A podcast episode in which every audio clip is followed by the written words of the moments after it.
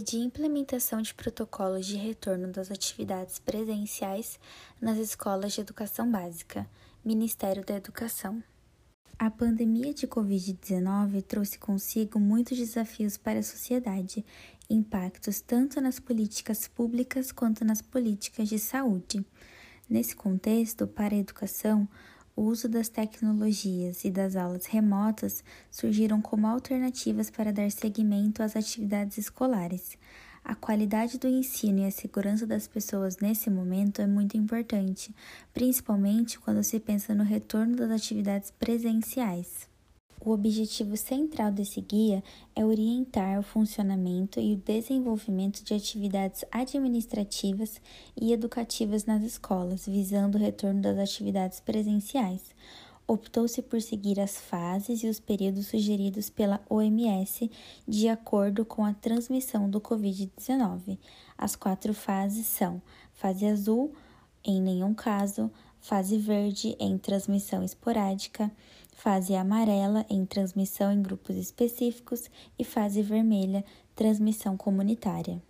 De acordo com esse documento, as ações de suporte às escolas pelo Ministério da Educação se darão pelos recursos do Programa Dinheiro Direto na Escola, PDDE, entre essas ações estão a implementação dos projetos pedagógicos reestruturados, a contratação de serviços especializados na desinfecção dos ambientes, compra de equipamentos de proteção individual, aquisição de materiais permanentes, investimentos para melhoria de conectividade e acesso à internet para alunos e professores, entre outras.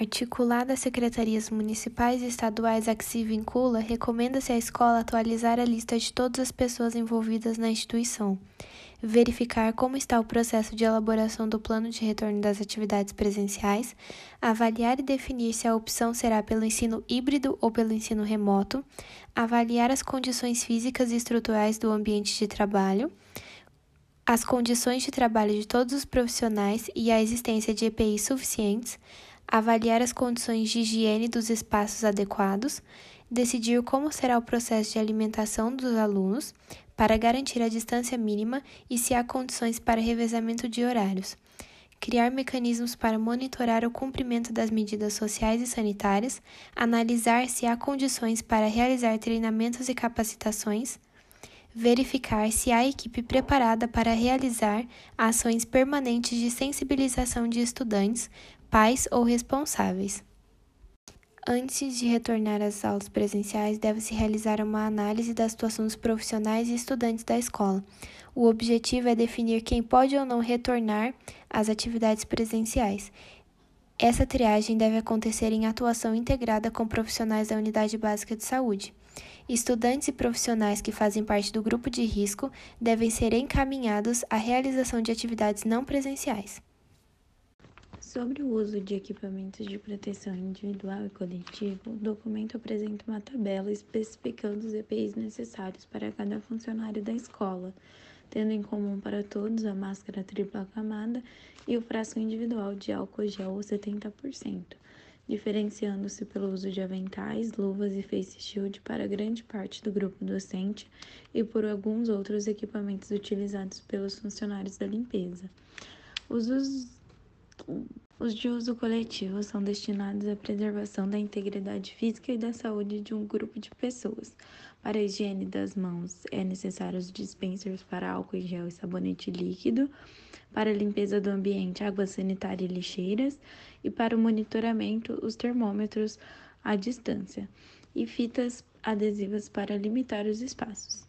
Também é de extrema importância manter os ambientes com a ventilação natural e evitar o uso de ventiladores e ar-condicionados. Dentro das salas de aulas, as recomendações se diferenciam de acordo com a fase em que a região se encontra, sendo a fase vermelha a com mais restrições, sendo elas o distanciamento de um metro para todas as pessoas que estão na escola e a utilização de todos os EPIs. Já na fase azul, sem casos de transmissões, apenas os profissionais da educação devem se policiar quanto aos usos dos EPIs e manter o distanciamento. Jovens acima de 11 anos também precisam manter o afastamento e abaixo dessa idade não se faz necessário. Sobre o registro da OMS e a Unicef para o uso de máscaras, tem-se uma atenção especial quanto à educação infantil, sabendo que, de acordo com a LDB, a educação infantil é a primeira etapa da educação básica que tem como finalidade o desenvolvimento integral da criança até 5 anos. Em seus aspectos físico, psicológico, intelectual e social, essa fase possui muitas especificidades, o que requer um cuidado ainda maior pela parte dos profissionais. O documento faz uma série de sugestões de como fazer o retorno dessa faixa etária e sobre os cuidados redobrados, principalmente com os profissionais que terão contato com as crianças de 0 a 2 anos, onde o uso de máscaras é contraindicado. Atenção aos alunos com deficiência. O retorno dos estudantes com deficiência deve ser cuidadosamente planejado, assim como os dos demais membros da comunidade escolar. Em geral, esses estudantes necessitam de contato próximo com terceiros e com objetos especializados de uso diário. Devido à complexidade dos casos, recomenda-se às famílias e aos profissionais de saúde que indiquem às escolas alguma recomendação diferenciada entre aquelas que já foram estabelecidas pelo Ministério da Saúde, em virtude de alguma necessidade específica de cada um desses estudantes a pertinência ou não do uso de máscara e a escolha dos profissionais mais adequados para acompanhá-los na escola. Existe necessidade de flexibilizar o uso de máscaras para os alunos com deficiência ou transtorno de espectro do autismo e de prover o apoio na execução das medidas de higiene pessoal e de desinfecção de seus equipamentos e instrumentos.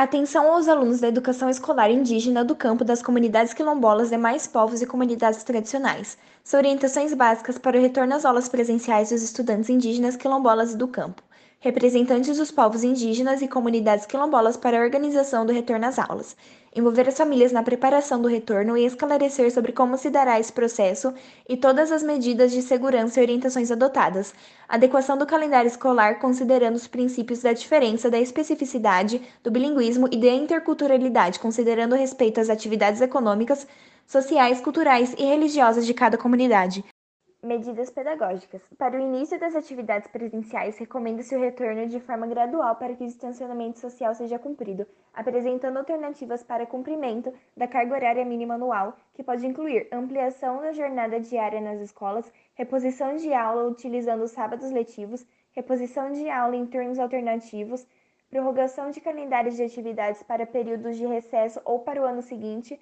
para cumprir os objetivos de aprendizagem e desenvolvimento previstos a necessidade de disponibilizar plataformas de ensino mediado acessíveis para os estudantes que não retornarem às aulas presenciais e criar logística para que a entrega do material impresso para estudantes que não tenham acesso à internet. Organização do coletivo local, Conselho Escolar Ampliado. O coletivo local é a identificação e reunião de pessoas envolvidas com o processo Educação, Sociedade e Saúde, como professores da escola, pais de alunos e representantes da comunidade, que podem criar esse conselho escolar ampliado. Esse coletivo faria interlocução com o Conselho Municipal de Enfrentamento à Covid-19 e com a Secretaria de Educação a qual essa escola se vincula. Esse coletivo seria responsável por coordenar esse retorno às aulas e buscar por parcerias locais que pudessem contribuir com a biossegurança do ambiente escolar para o retorno das aulas presenciais e promoção do processo de ensino-aprendizagem. Monitoramento e triagem de alunos, professores e funcionários. É de extrema importância que se mantenha uma notificação aos órgãos de saúde em qualquer caso que apresente sintomas gripais, principalmente tosse, febre, coriza, dor de garganta, dificuldade para respirar, fadiga, tremores, calafrios, dor muscular, dor de cabeça, perda recente de olfato ou paladar, apresentado por estudante ou qualquer outra pessoa da comunidade. Esses casos devem ser comunicados imediatamente à escola, que deverá notificar a unidade básica de saúde. É importante que se estabeleça em todo o ambiente escolar a norma de se não estiver sentindo bem, fique em casa. Se um aluno for identificado com algum desses sintomas, ele deverá ser isolado em um local seguro até que o responsável possa buscá-lo. É recomendável que se realizem relatórios após as reuniões do Conselho Escolar Ampliado, que informe como estão sendo desenvolvidas as atividades, dificuldades e desafios encontrados, permitindo assim que o monitoramento da situação de cada instituição de ensino seja realizado. É importante também criar uma lista de checagem que auxilie as pessoas sobre sua condição de trabalho, condições médicas, comorbidades, vulnerabilidades, circunstâncias especiais no ambiente doméstico, como parentes infectados e outras situações, dispensar a apresentação de atestado médico em regiões de transmissão comunitária, em caso de contato direto com pessoas infectadas pela Covid-19, orientar a pessoa a ficar afastada em casa por 14 dias, garantir que o aluno que estiver em contato com alguém contaminado pela Covid fique em casa por 14 dias. Nos casos relacionados à escola, a direção da escola deve notificar as autoridades de saúde pública em caso positivo de Covid entre alunos ou funcionários. Deve haver um monitoramento da situação da comunidade escolar e avaliação de risco antes de considerar a possibilidade de suspensão das aulas ou fechamento da escola. Dependendo da política local, considerar o isolamento de pessoas ou grupos em sala de aula, caso o contato tiver sido restrito, evitando-se o fechamento da escola. Também não há necessidade de se criar pânico em caso de Covid-19 mas é muito importante que todos os casos sejam relatados o mais brevemente possível ao sistema de saúde. Lembrando que a pessoa com Covid não é culpada por sua doença. É necessário tratar as pessoas com atenção e cuidado. O cronograma de retorno às atividades da comunidade escolar deve ser orientado pelas autoridades sanitárias locais, governo local, órgãos do sistema de ensino, considerando a avaliação do estágio da transmissão do vírus. Logo que liberados o retorno das atividades escolares e didáticas, deverão ser feitos relatórios sobre a situação de cada instituição de ensino.